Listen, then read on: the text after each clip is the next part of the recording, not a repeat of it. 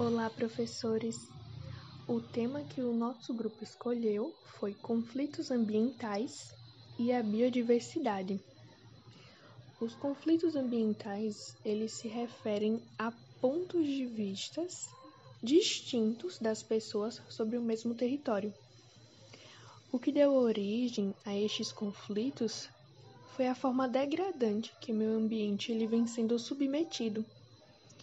A exemplo disso, a poluição, o desmatamento, as queimadas, dentre outros fatores, outros ataques que as pessoas fazem ao meio ambiente.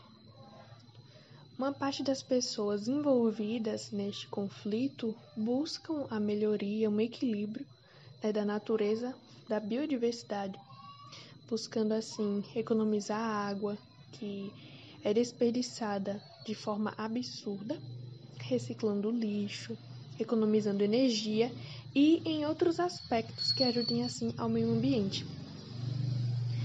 Porém, há também uma grande maioria que jogam lixo nos rios, nos lagos, nos mares, matando assim inúmeros seres marítimos, poluindo o ar com suas fumaças e colocando fogo nas florestas, fazendo mau uso dos recursos naturais e prejudicam assim então a fauna, a flora, ou seja, a biodiversidade do planeta.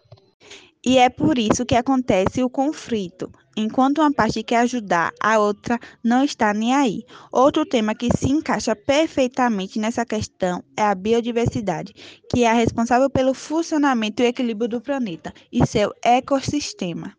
Usando uma forma ainda mais ampla para falar dela é que todo o conjunto de variadas espécies de seres vivos a representa perfeitamente. E se uma das espécies ou um ser vivo que seja for afetado, todos estarão afetados também, pois estão todos interligados. Um exemplo é o alerta de cientistas que falam: a destruição do meio ambiente de hoje pode ser a nova doença de amanhã. O Brasil é o país que abriga a maior biodiversidade do mundo. Estima-se que em um território nacional estejam de 10% a 15% de toda a biodiversidade do planeta, mas se as coisas continuarem como estão, é bem capaz que se diminua. A diversidade biológica sofre muitas ameaças, mas a maior delas é a destruição de habitats, que ocorre através do desmatamento e queimadas.